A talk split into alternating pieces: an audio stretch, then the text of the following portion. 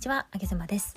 このラジオでは妻、母、そして女としての人生を上げていきたい夫の収入を3倍に上げた私あげ妻が泥調整の日々の中でやってよかったことや失敗談を本音でざっくばらんにそして時にいやらしくお送りしております。この放送は体の中から綺麗を応援する罪悪感ゼロのロースイーツ専門店プテリスの提供でお送りしております。オーガニック材料を使ったローケーキがなんとワンホール5000円台からオンラインで購入ができます。概要欄のリンクより美しいスイーツたちをご覧ください今日はですね、えー、女の商品価値を考えてみようということでお話をしてみようと思います。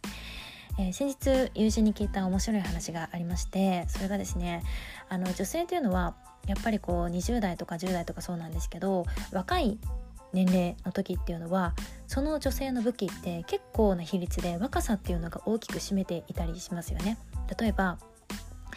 えー、グラビアアイドルさんの商品価値って何かって言えば、えー、若いグラビアアイドルさんは、まあ、ピチピチの肌で、えー、パンパンに張った胸で、えぷっくりと突っ張ったお尻でみたいな感じでまあ要はボンキュッポンなわけじゃないですか。でも、えー、その、えー、20代前半のグラビアアイドルさんがじゃあ20代後半になり30代に入り40代になりって、えー、それでもなおまだ活躍してる方って多々いらっしゃいますよね。小池栄子さんだったり、え根本晴美さんだったりあと熊田曜子さんとかもね今3人のお母さんですけれども3人のママでグラビアっていう形で今彼女の商品価値っていうのは上がっているかと思っております。いろんなあのガールズコレクションとか、えー、ランウェイをね彼女は水着でかっこよく歩くんですよね。3人のお子さんで私も3人子供がいますが、え本当にねあの体型キープするのね本当にもう涙ぐましい努力が隠されているっていうふうに私は本当にそう思いますね。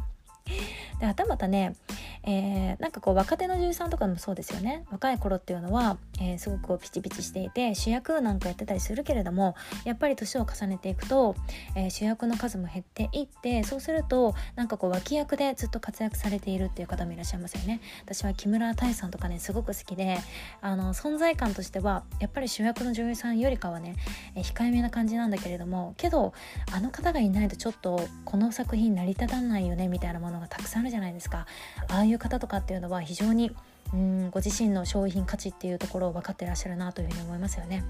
まあ、そんな感じで、えー、こんな話をね伺った時に非常に私は興味深くてというのも自分自身、まあ、女性でありながらもでこうやって発信活動をしているんですが自分のその女としての商品価値って考えたことが一度もなかったんですね。で私は今31歳なんですが、まあ、20代前半の頃とかはあのー、会社員でね普通に大学卒業して会社員になりましたから223で会社員になりましたからその頃っていうのはいわゆる若さっていうのが商品価値だったりするんですよね。で新入社員の時っていうのはやっぱりありました。あのー、新入社員で何も仕事ができないけれどもあの何、ー、て言うんでしょうこう飲み会に行ったらね会社の、えー、役職の方の隣に座らされて、えー、お酒を頼んだりお酒を、えー、日本酒をついだりとか、え料理を配ったりとかねそういったことを、えさせられてました。で、まあ、私はうんなんだろうそれをまあしている中でもねなんか自分の中ではこの若さが商品価値っていうのを思ってなくてあのなんかこうピチピチ加減で売ってこうっていうのも全然思ってなかったんですよ。というよりも早く早く仕事で、うん、成績出したいとか、うん、どんどんどんどん仕事振ってほしいっていう感じのちょっとねうんまあ要は変わり者だったんですよね。なので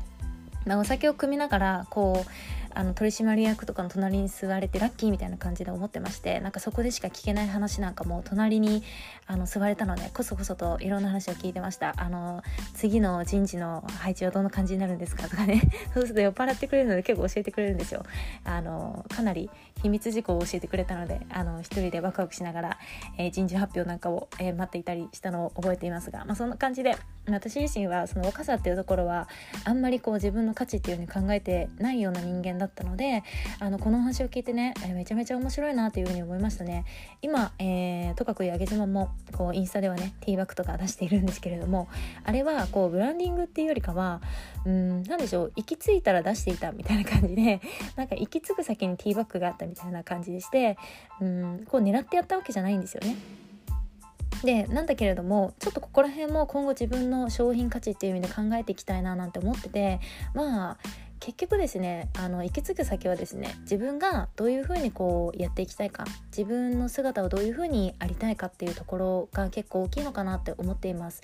AKB なんかもうん、アイドルしながら将来女優さんになりたいとかって言ってる子今多いじゃないですか。そういう風に自分が将来こういうことで活躍したいっていうのがあってそのための今は、えー、若さを使うけれどもみたいなところでね割り切って活躍できたらいいんじゃないのかなって私は全然そういう風に思いますね。なんかでもティーバッグに関して言うとえ、おばあちゃんとかになってもなんかティーバッグでインスタ撮ってたらちょっとそれはそれでまた面白いなって思うんですよねやっぱり何でしょうこう、うん、人と被らないことというか普通のことはしたくないですよねちょっとこうみんなが引くほどギョッとするような「え大丈夫なんですか?」っていうような こう想像を絶するようなことをしていきたいなっていうのは私は思いますよね。うん、という意味で今の自分の発信活動の、まあ、狙いであります変態とつながりたいっていうところはそこはなんかすごく自分の軸にしていて、えー、合ってるなっていうふうに自分でもそういうふうに思いますね。これからたくさんの変態な方と出会って変態的な、えー、いろんな仕事をたくさんして自分自身も変態になっていって、えー、なんかそういった形で活躍できたらすごく私の人生は何でしょううん満たされるというか唯一無二な感じになって非常に、えー、幸せだなというふうに思います、えこちらを聞いてくださっている女性の皆さんはご自身の商品価値ってどのように考えますでしょうか？男性はねあんまりその、まあ、20代前半で若さが商品価値になるってあんまりないと思うんですよね。むしろなんだろうもうそこの時点からこう用意どんで競争が始まっちゃうというか、えー、仕事ができる人がやっぱりモテるだろうしみたいなねお金を稼げる人が、えー、人気になるだろうしみたいなところになりがちなのかなと思うんですけど女性は結構多様な、えー、商品価値をしかも自分でね作ることができるそんな、え生態なのかなというふうに思っているのでまたこちらも一緒に考えていけたらいいなというふうに思います。皆さんはいかがでしょうか？あげざまでした。